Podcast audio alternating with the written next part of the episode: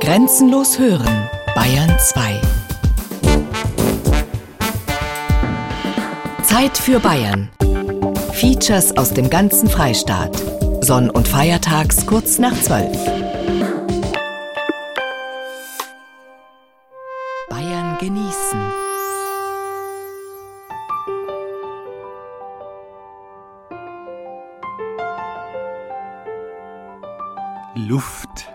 Bayern genießen im Juni mit Gerald Huber.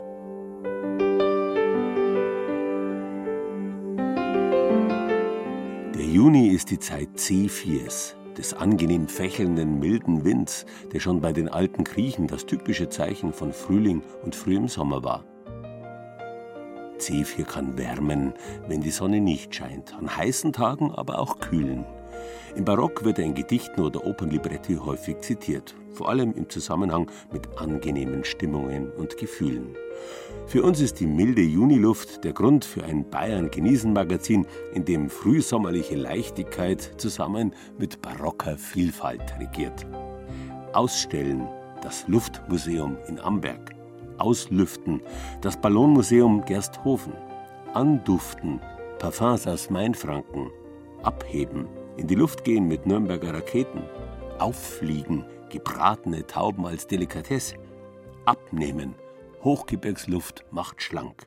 Das alles und mehr in der kommenden Stunde Bayern genießen.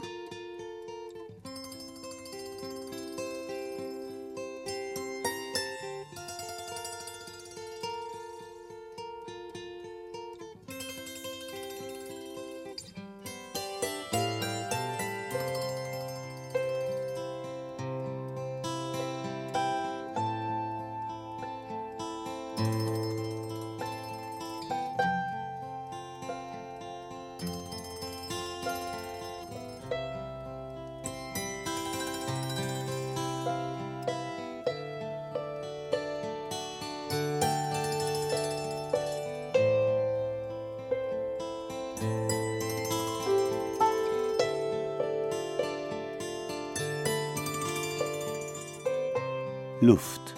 Ohne Zutaten oder Hilfsmittel können wir sie weder schmecken, riechen noch sehen oder hören. Nur fühlen können wir sie im Wind.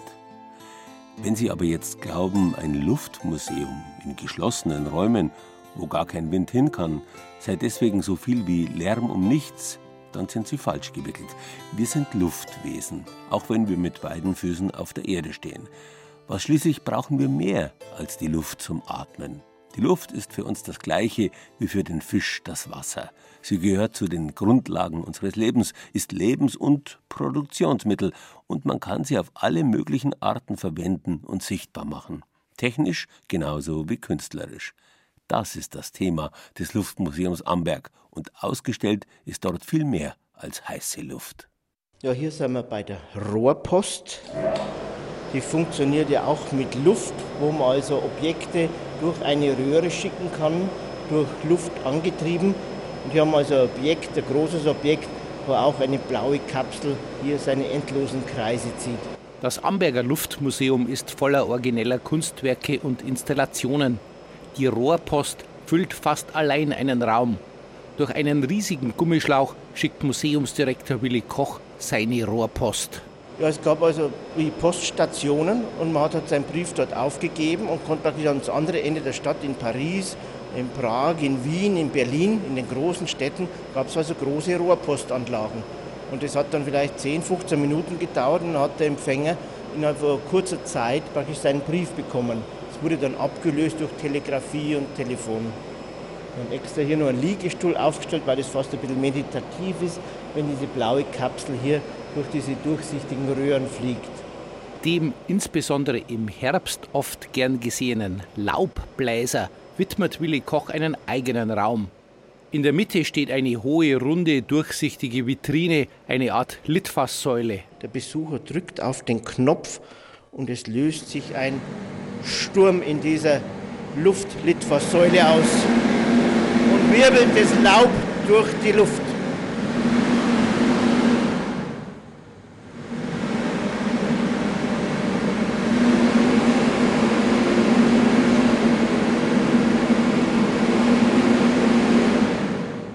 So kann man also ganzjährig einen Herbststurm auslösen. Natürlich dürfen auch die Luftbläser selbst nicht fehlen, allerdings in ironisch veränderten Varianten, die die Geräte ad absurdum führen.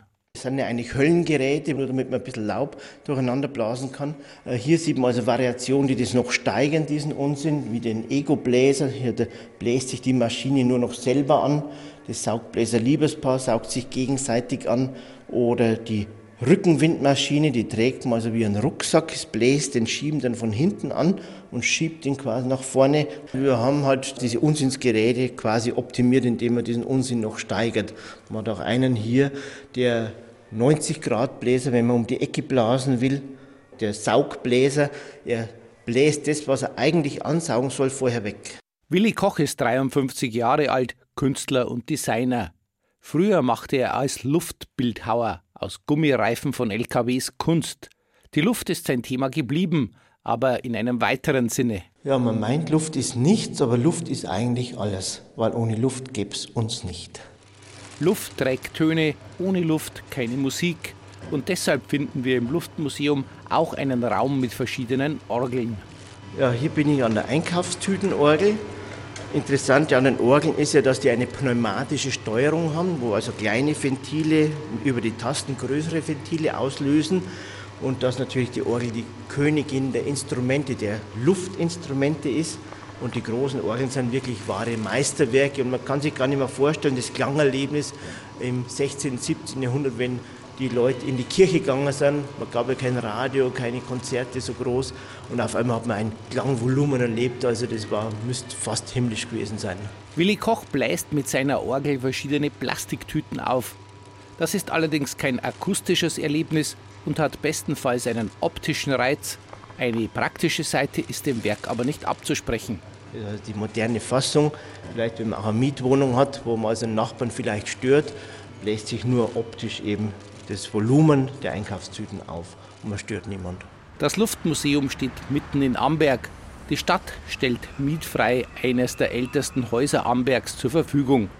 Der architektonische Höhepunkt des Luftmuseums ist eine gotische Hauskapelle mit Kirchenfenstern aus dem 14. Jahrhundert, den ältesten der Stadt. Hier wächst derzeit Gras. Ein Werk des Künstlers Thomas May aus Nürnberg, der in Amberg momentan mehrere Werke zeigt. Ich habe in der Mitte von dem Raum eine kleine Sprengladung angebracht, die mit Grassamen ummantelt war. Und wir haben zur Vernissage die Sprengladung gesprengt und es gab eine Zufallsstreuung der Grassamen. Und man hat jetzt im Prinzip einfach ein Zufallsbild, wo im Prinzip halt dieser Zufall natürlich ein göttliches Element ist. Deswegen passt das ganz gut in die Kapelle rein. Und es wächst im ersten Monat vor allem, im zweiten fängt es dann an zu blühen und im dritten wird es vergehen. Und damit ist aber der Lebenszyklus mit drin. Kein langes Leben ist meist oft auch den Luftballons beschieden. Bevor sie platzen, wird ihnen noch so manches Geräusch entlockt. Wie das klingt, ist an der Klagemauer der Luftballons zu hören. Das ist ein Relikt, wie gesagt, von der Pop-Blatt-Ausstellung, wo wir also äh, verschiedene Künstlerbeiträge gesammelt haben. Und ja, das ist so, wie man den Luftballon selber so hält. Oben, wenn die Luft rauskommt, so ist hier ein ganzer Raum, eine Wandinstallation mit einer Mechanik dahinter, die man allerdings nicht sieht. Man sieht nur den vorderen Schnürpfel in der Wand von dem Luftballon, die Mechanik dahinter nicht und ist also akustisch analog und jeder für sich leidet eben in dieser Wand und gibt es auch akustisch von sich. Luft steht derzeit gerade in der Architektur hoch im Kurs, betont Willi Koch und führt mich in den Raum für wechselnde Ausstellungen. Während im Hintergrund die Klagemauer der Luftballons vor sich hin quietscht, schwärmt der Museumsleiter vom neuen Busbahnhof in Aarau in der Schweiz. Es gibt also seit den letzten 10, 15 Jahren vermehrt Architektur mit pneumatischen Konstruktionen. Allianz Arena München ist das beste Beispiel, weil es halt wieder neue Materialien gibt, die sehr lichtbeständig sind. Und hier haben wir in der Ausstellung ein Objekt, den Busbahnhof in Aarau in der Schweiz. Und es ist das größte luftgefüllte Kissen der Welt. Was natürlich schön ist, weil es nicht das typische Eckige ist, sondern wirklich organisch weich geformt und auch das Volumen ist rundlich. Also es ist wirklich im Gegensatz zu den ganzen Gebäuden um diesen Platz herum äh, wirklich wie eine weiche Wolke, die da schwebt. Wenn Sie in der Nähe von Amberg wohnen und eine Luftmatratze oder ein Schlauchboot zu Hause haben, können Sie heute noch mitmachen bei einer etwas anderen Regatta, beim Luftboottreffen auf der Filz. Start ist um 14 Uhr vor der Stadtmauer. Danach steigt das alljährliche Museumsfest im Amberger Luftmuseum. Und auch dort lohnt sich ein Besuch. Einzelheiten dazu unter bayern2.de-Zeit für Bayern.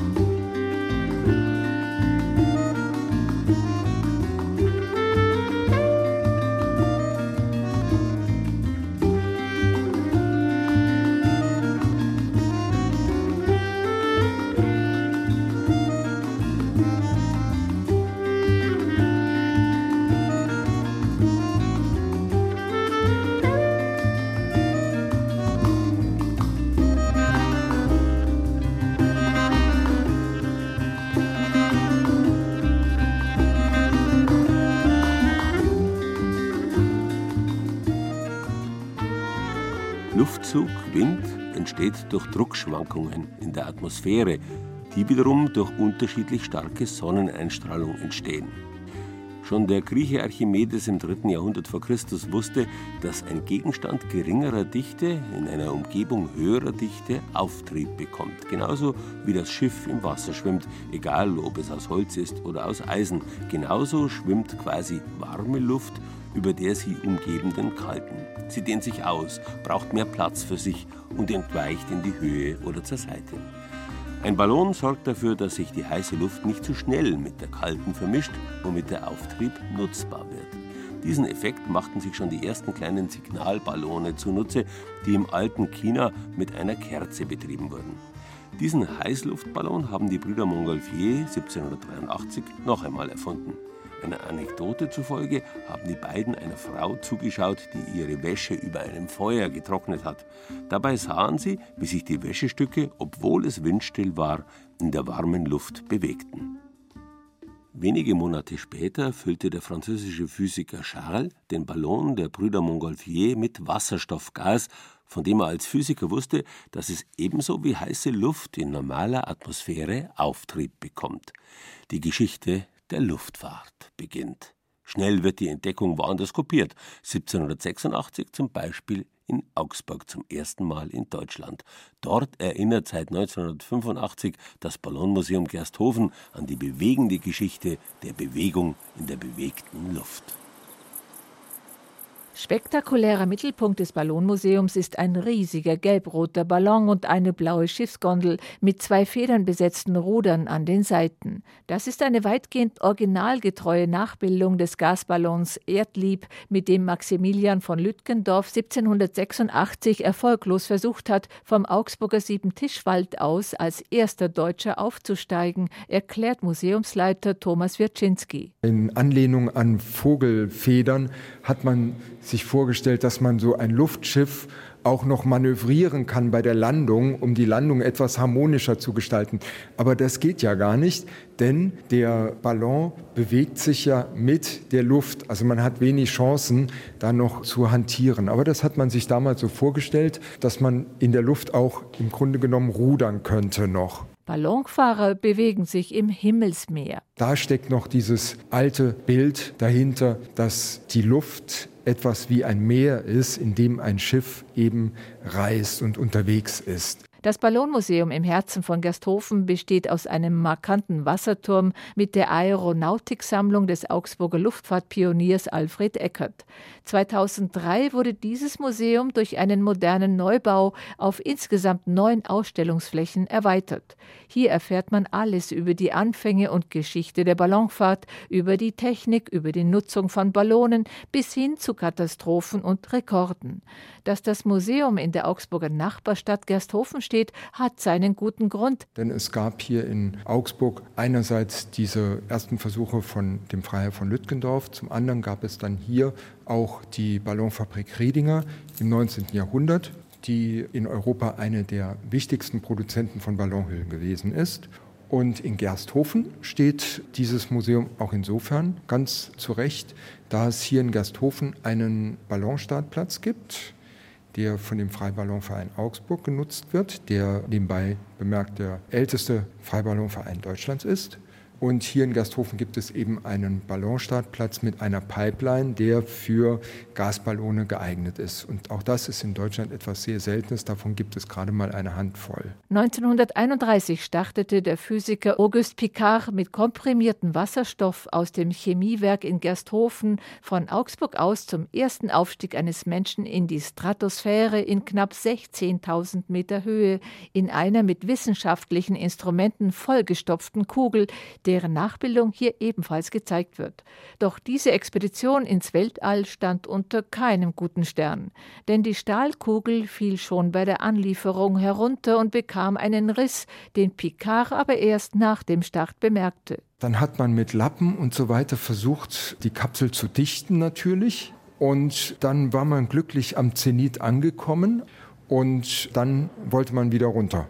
Und das macht man, indem man dann das Ventil öffnet mittels einer Leine. Nun hat sich festgestellt, dass beim Start diese Leine sich verdreht hatte und die Leine war nicht mehr zu betätigen. Das heißt, man hing in der Luft. Dadurch hat die Reise insgesamt viel länger gedauert als geplant. Nun wusste aber Picard, dass abends durch die Abkühlung der Atmosphäre dann natürlich auch der Ballon automatisch anfängt zu sinken. Wohin die Reise ging, wusste man nicht und man landete dann auf diesem Obergurgler Ferner in der Nähe des Ötztals. Auf dem Museumsrundgang kann man auch von einem freischwebenden Ballonkorb auf ein Modell der Ötztaler Alpen wie aus 2000 Meter Höhe herabschauen, so als würde man selbst in der Luft schweben. Unter bayern2.de-Zeit für Bayern finden Sie die Öffnungszeiten sowie anderes Wissenswertes zum Gersthofener Ballonmuseum. Mit dir möchte ich über den Regenbogen gehen. Mit dir möchte ich auf die Wolken stehen. Dann hänge ich wie ein Wind und schwing mich auf. Und ich mach mich auf den Weg zur Sonne auf. Wir sind Flügel gewachsen, endlich kann ich fliegen. Und ich lass das ganz bestimmt immer verbinden mit dir, mit dir, mit dir, mit dir, mit dir. Mit dir bin ich wie ein Pfeil auf Boden. Mit dir lass ich los und steig weit nach oben. Mit dir tauch ich dir in Himmel hinein. Mit dir bin ich einfach bloß mehr ich und ich bin frei. Wir sind Flügel gewachsen, endlich kann ich fliegen. Und ich lass mir's ganz bestimmt nimmer verbieten.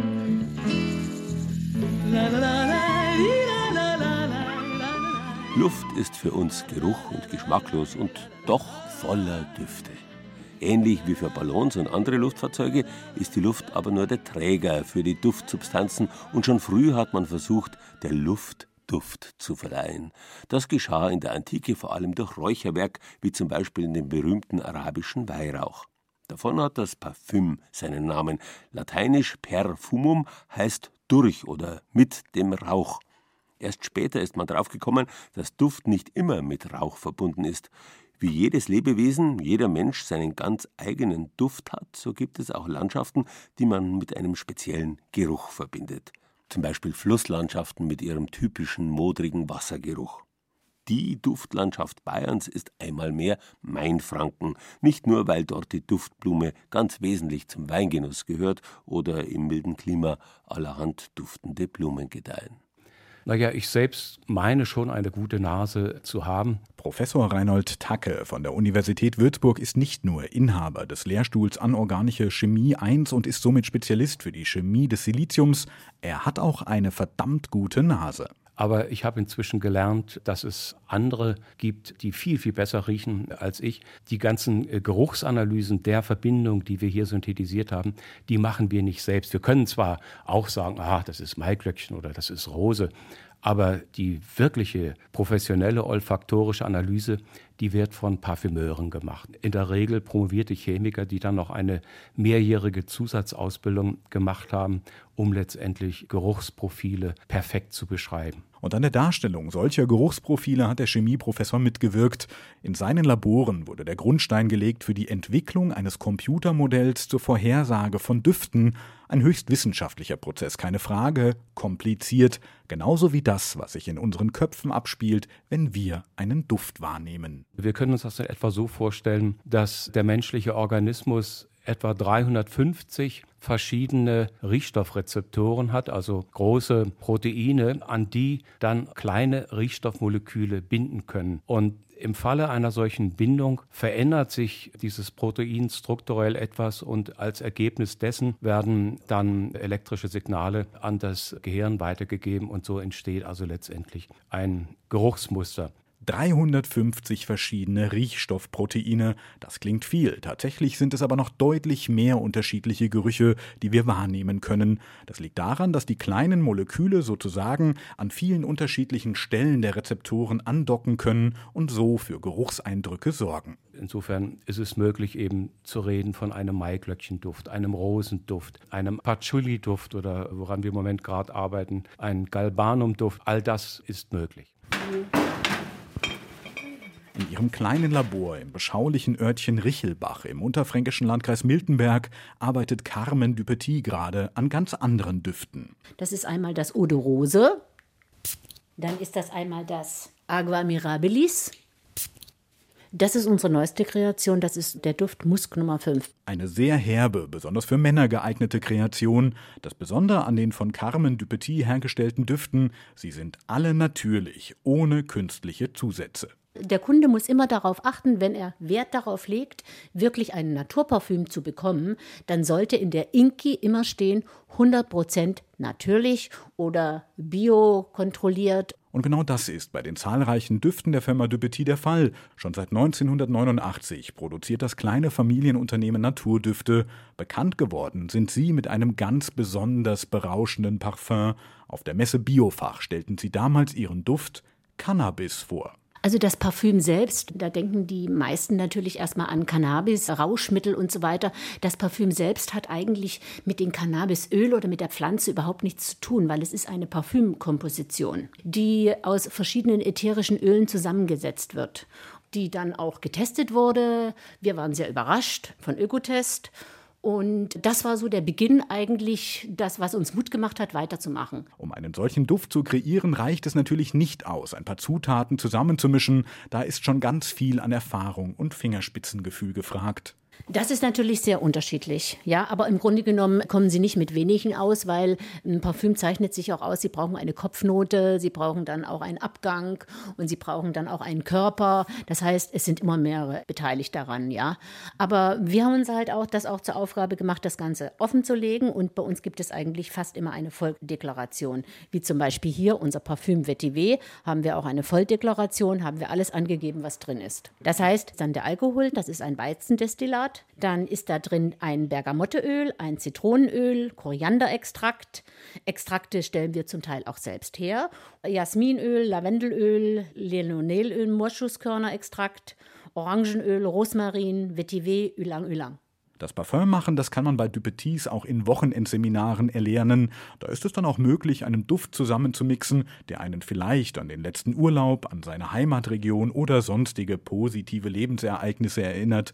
Einfach ist das aber nicht. Da steckt auch viel theoretisches Wissen dahinter, das erst vermittelt werden muss. Man kann die Parfüme einteilen in Sauerfrucht, süß, blumig, fettig, krautig, balsamisch, herb, bitter, minzig. Chemieprofessor Reinhold Tacke, der berufsbedingt über ein sehr gutes Näschen verfügt, macht aber Mut. Gut riechen, sagt er, das kann man schließlich lernen. Da muss die physiologische Basis stimmen und dann kann man in der Tat durch Training viel dazulernen. Bayern genießen. Das Zeit für Bayern Magazin. Jeden ersten Sonntag im Monat. Auf Bayern 2.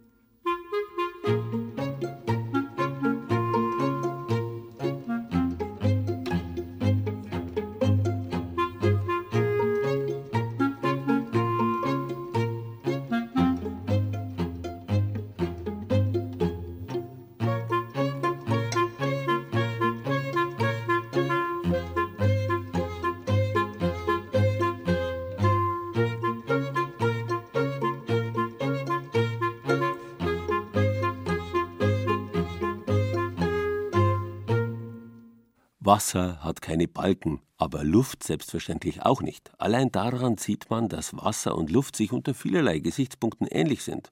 Wasser kann als Dampf gasförmig sein und Luft wird ab einer Temperatur von minus 183 Grad Celsius flüssig. Wasser besteht zur Hälfte aus Sauerstoff, Luft zu einem Fünftel. Beides kann sich auch miteinander vermischen. In der Luft findet sich Wasserdampf. Andererseits kann das Wasser auch Gasmoleküle aus der Luft aufnehmen.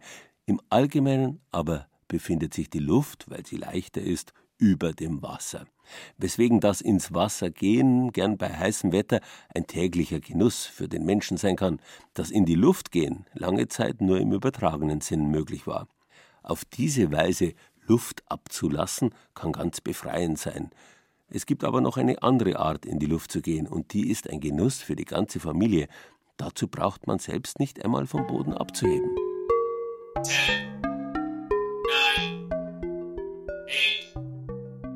Der Blick von Sebastian Lieb geht sorgenvoll gen Himmel. Ja, der Wind ist einfach doch stärker, als wir dachten. Der kommt zwar ganz gleichmäßig aus einer Richtung, aber genau das ist auch das Problem. Wir laufen nachher weit und wenn wir Pech haben, geht die da hinten über den Zaun rüber. Familie Lieb steht mitten auf einer großen Wiese am Rande des Nürnberger Stadtgebiets. Sebastian, Lena und der zweijährige Felix.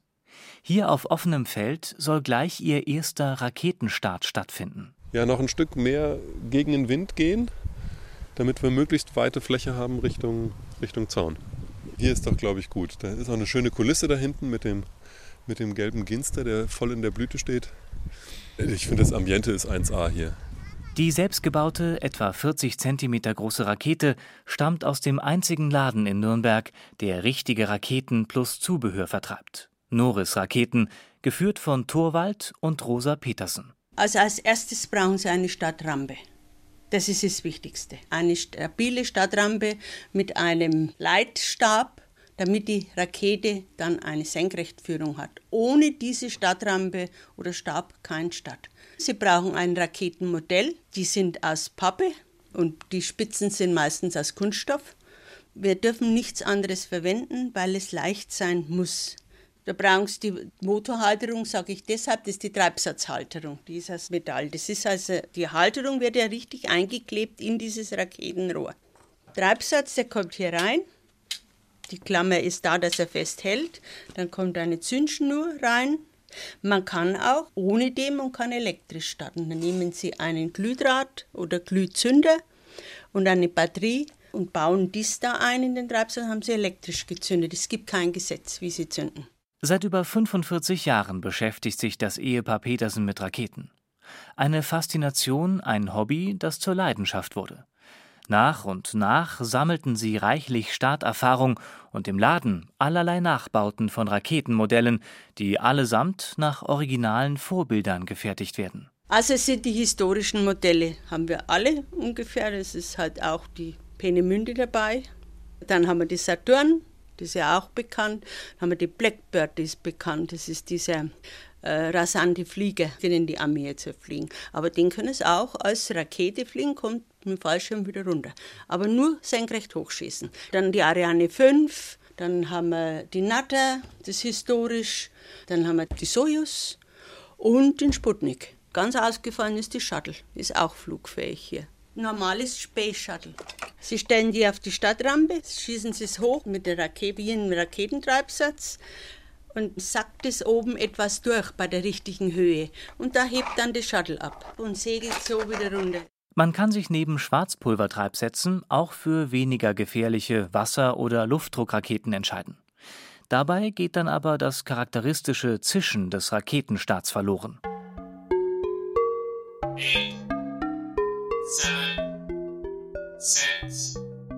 Familie Lieb hat sich für ein kleines Modell der Ariane entschieden.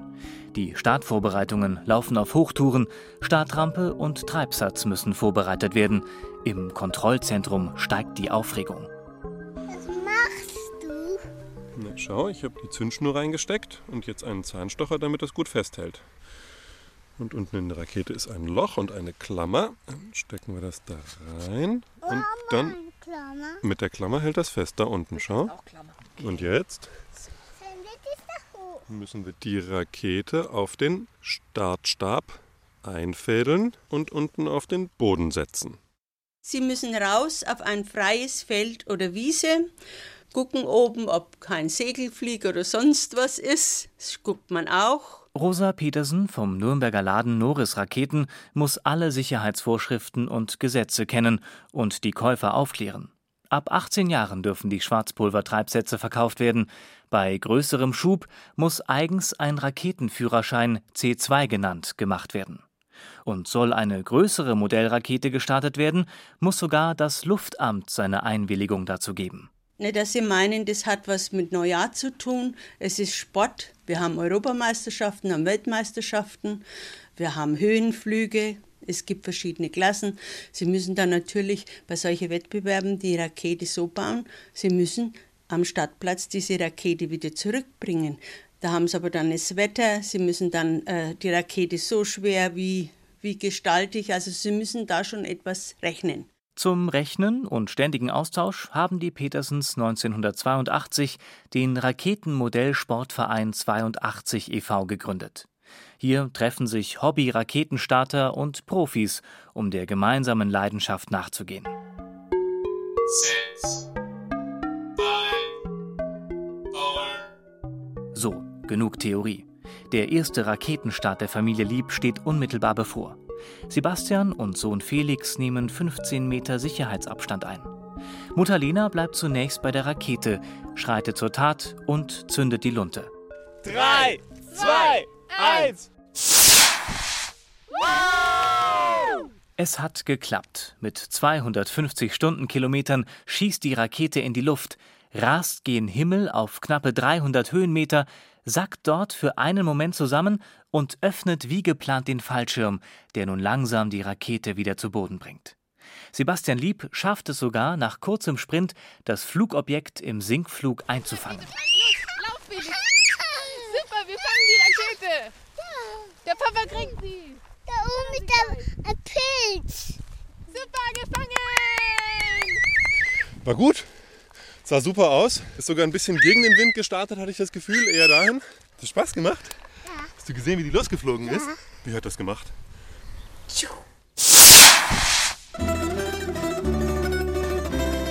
Unter bayern2.de-Zeit für Bayern finden Sie unter anderem eine Anleitung, wie Sie selbst eine Rakete bauen können. Aber aufpassen, dass Sie damit nicht in die Luft gehen.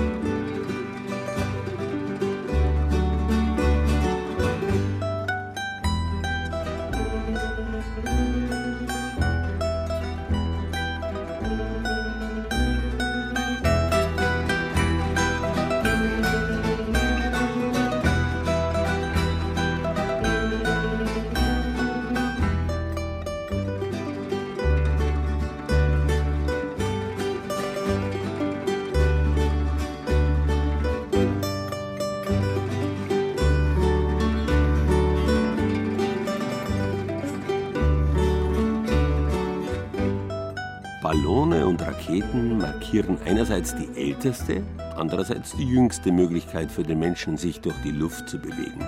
Wobei man im Ballon nahezu steuerungslos, im übertragenen wie im praktischen Sinn, in der Luft hängt und man in der Rakete die Luft prinzipiell gar nicht mehr braucht. Raketen funktionieren auch im luftleeren Raum. Dazwischen also mit Luft als Trägermaterial, aber mit exakten Steuerungsmöglichkeiten liegt das Flugzeug, dessen Vorbild der Vogelflug war. Längst bevor sich die Menschen selbst in die Lüfte erhoben, haben sie sich Vögel zunutze gemacht. Denken Sie nur an Brieftauben oder an Noah, der die Taube ausgesendet hat, um Festland zu erkunden. Tauben wurden schon sehr früh als Haustiere gehalten. Heute gelten Tauben vielen als Ratten der Lüfte. Eine ungerechte Bezeichnung, die eher ein schlechtes Licht auf den Stadtbewohner wirft, der immer weniger mit wildlebenden Mitbewohnern aus dem Tierreich anfangen kann Und auch wenn man die halbwilden Stadttauben nicht essen mag, eigentlich gehören Zuchttäubchen als klassische Delikatesse ins Schlaraffenland, wo sie den Genießern direkt in den Mund fliegen. Gebraten versteht sich.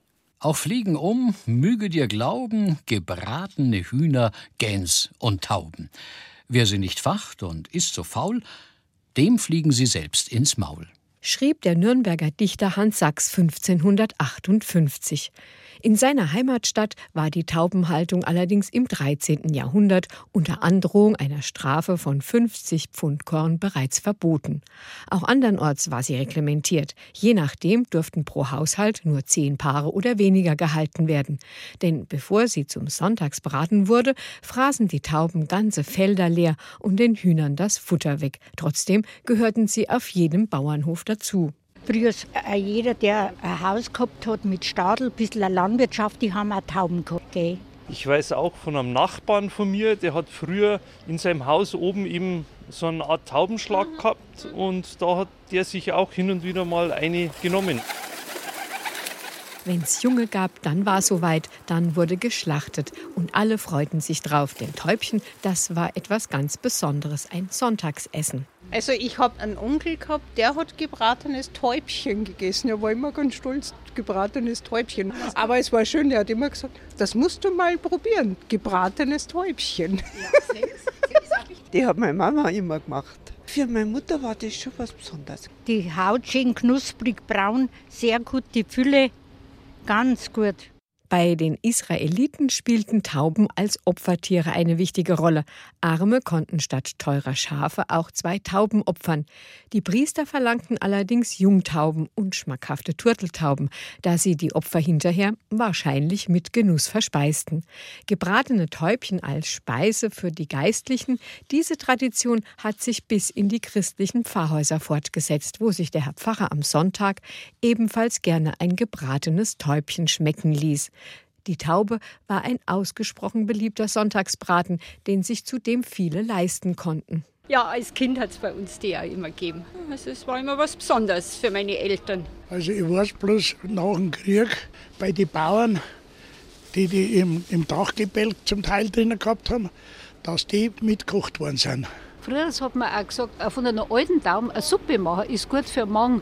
Und ein Teibel hat man in der Regel gemacht, wenn jemand krank war, dann hat er was Besonderes gekriegt, dann hat er ein Teibel gekriegt, wenn er es mögen hat.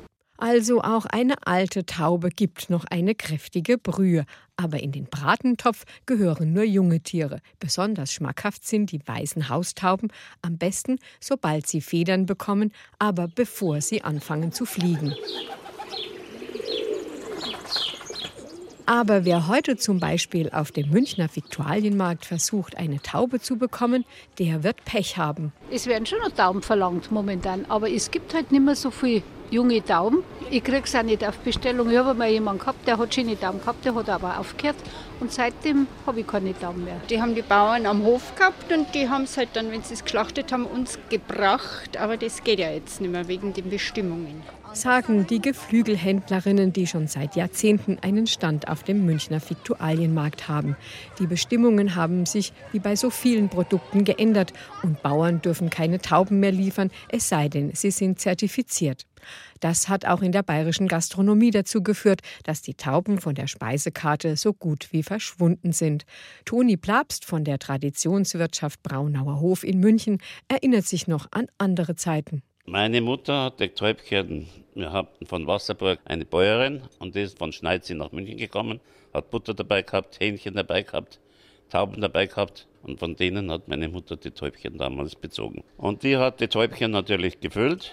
Man kann es mit reinen, feinen Knödelteig, Semmelknödelteig füllen. Ich persönlich würde die Leber von dem Täubchen und den Magen und das Herz durch den Fleischwolf drehen, Zwiebel anschwitzen, auch unter das Brot ein Ei dazu genauso herstellen wie ein Semmelknödel und mit dieser Masse dann füllen.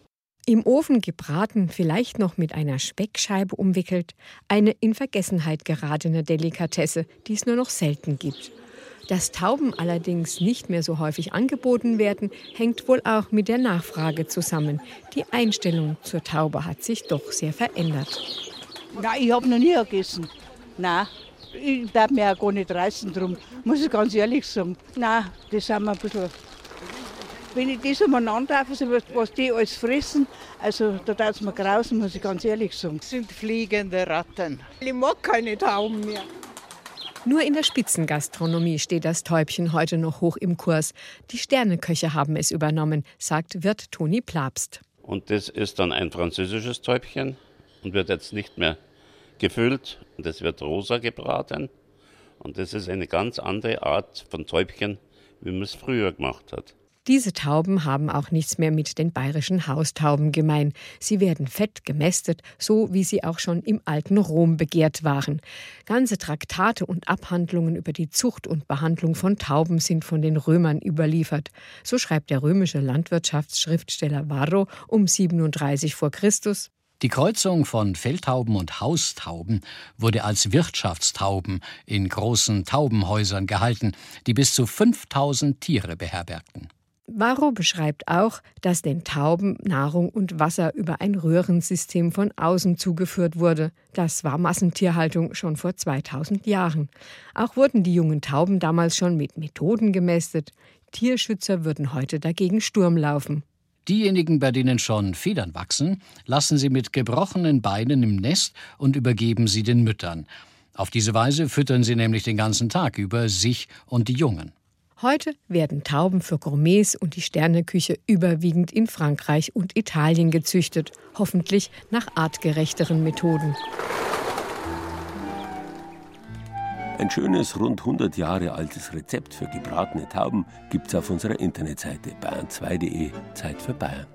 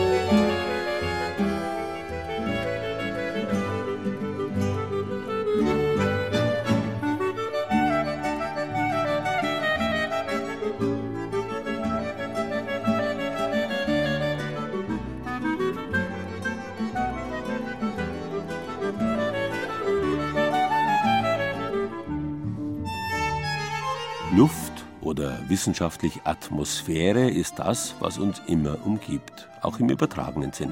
Dicke Luft gilt als Synonym für Streit, der in der Luft liegt. Wenn dicke Luft ist, zwischen zwei Menschen beispielsweise, dann kann die Luft auch ganz schnell richtig dünn werden. Will heißen, dass bald nichts mehr geht, weil allen Beteiligten der Schnaufer ausgeht. Wobei übrigens, wenn man es genau nimmt, die Luft am Main auch an durchaus entspannten Tagen erheblich dicker ist als auf der Zugspitze. Sie erinnern sich, dünne Luft ist leichter, hat mehr Auftrieb als dicke und liegt deswegen im Allgemeinen oben.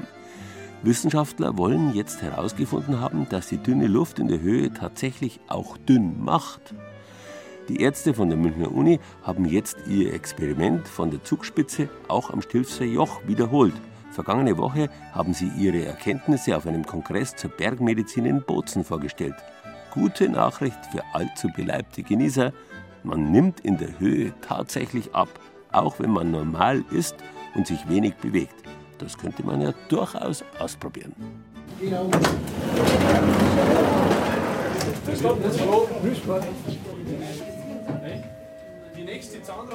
Grün-blau schimmert der Eibsee in der Sonne, während die Seilbahn flott zur Zugspitze hinauffährt.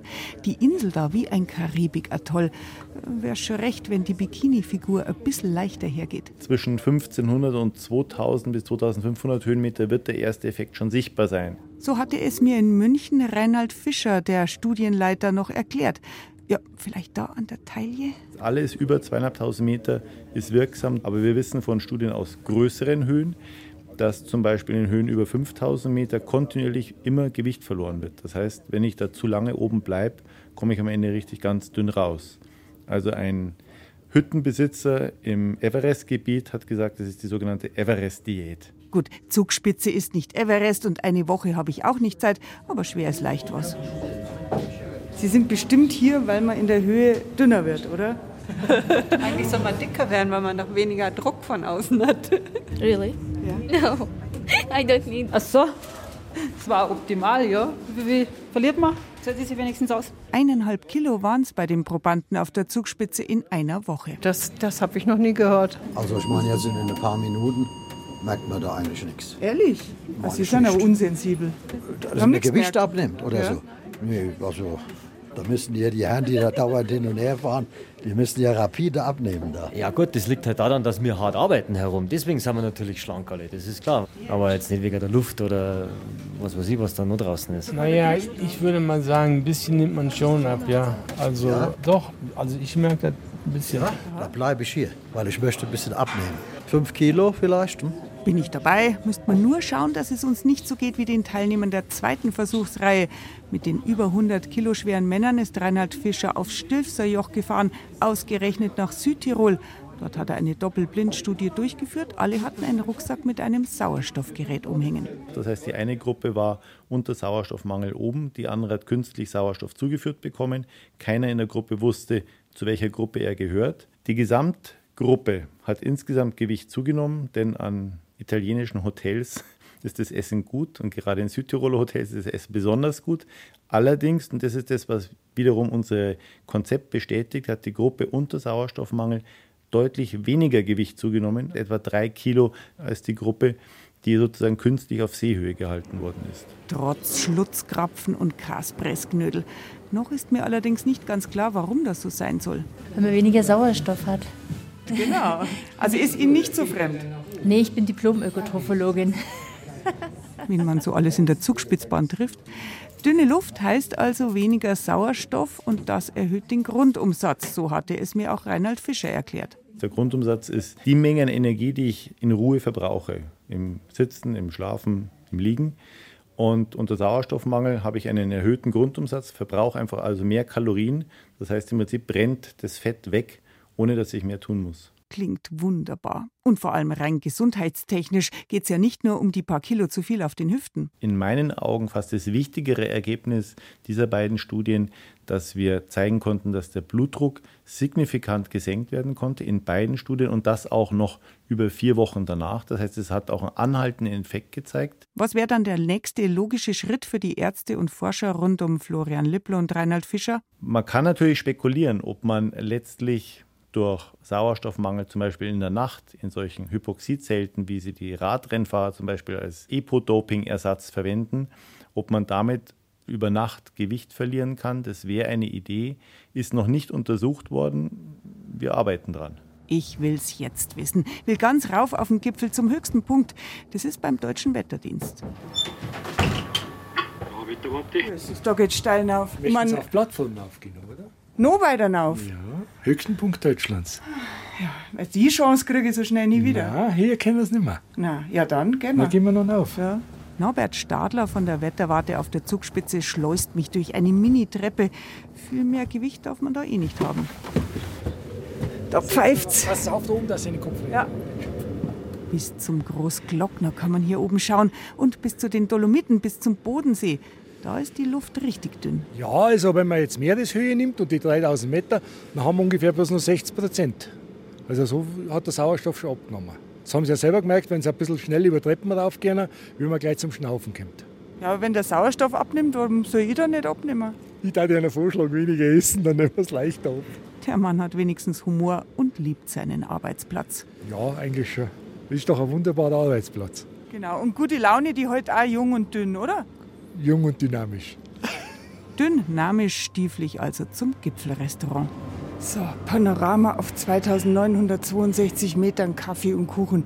Heute im Angebot Marillenknödel mit Vanillesauce. Wunderbar. Das mag wohl auch der tiefere Grund dafür sein, warum Hochgebirgsbewohner und auch Bergsteiger oft so regelrecht ausgemergelt daherkommen. Für mich ist klar, nächster Urlaub Hochgebirge auf, zu die Schnader hüpfeln auf, zu die Bergesgipfeln zieht's mich heut so hin. Der Berg schickt mir sein Gruß. Auf, ich muss, ich muss, ich muss. Vorder, vorder, los mit dir. Der Berg, ich muss ja munter kriegen.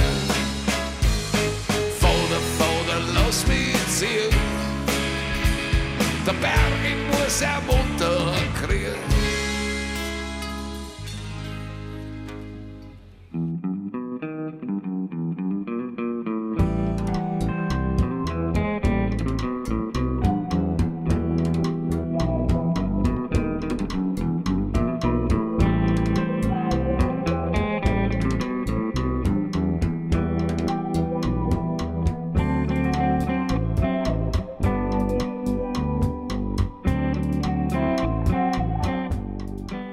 astrologisch regiert übrigens jetzt ein sogenanntes Luftzeichen, der Zwilling. Er soll ein vielseitig interessierter Luftikus sein, dem es vielleicht am ehesten zuzutrauen ist, einen Juni-Sonntagnachmittag C4 hin oder her vor dem Fernseher zu verbringen. Denn ebenfalls unter dem Motto Bayern genießen gibt es im bayerischen Fernsehen ein Porträt einer Kunstfliegerin, deren atemberaubende Kunststücke in der Luft ein Genuss für jeden Zuschauer sind. In zwei Stunden auf BR Alpha. Bis dahin oder überhaupt empfehlen wir Ihnen vielleicht einen langen Sonntagsspaziergang an der frischen Luft. Oder bauen Sie sich doch einfach mal wieder ein gewaltiges Luftschloss. Beides kaum übertreffliche Genüsse. Einen schönen Sonntag.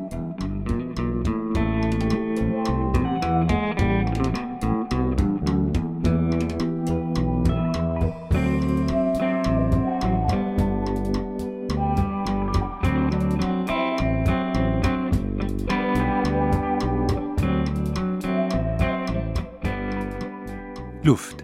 Das war Bayern genießen im Juni. Mit Gerald Huber und Beiträgen aus den 6 BR Regionalstudios. Thomas Muggenthaler führte uns in das Luftmuseum Amberg. Annemarie Ruf ging im Ballonmuseum Gersthofen bei Augsburg der Geschichte der Ballonluftfahrt nach. Dem Geheimnis der Düfte machte sich Farsin Benam vom Studio Mainfranken auf die Spur. Wie man mit Nürnberger Raketen in die Luft geht, darüber berichtete Tobias Föhrenbach aus dem Studio Franken. Die Delikatesse gebratene Tauben legte uns Hannelore Fiskus aus dem Studio München ans Herz. Und Christine Gaub aus der Redaktion Oberbayern probierte aus, wie es um das Abnehmen im Hochgebirge steht. Ton und Technik Lo Frühbauer. Musikauswahl Angela Breyer. Redaktion Gerald Huber.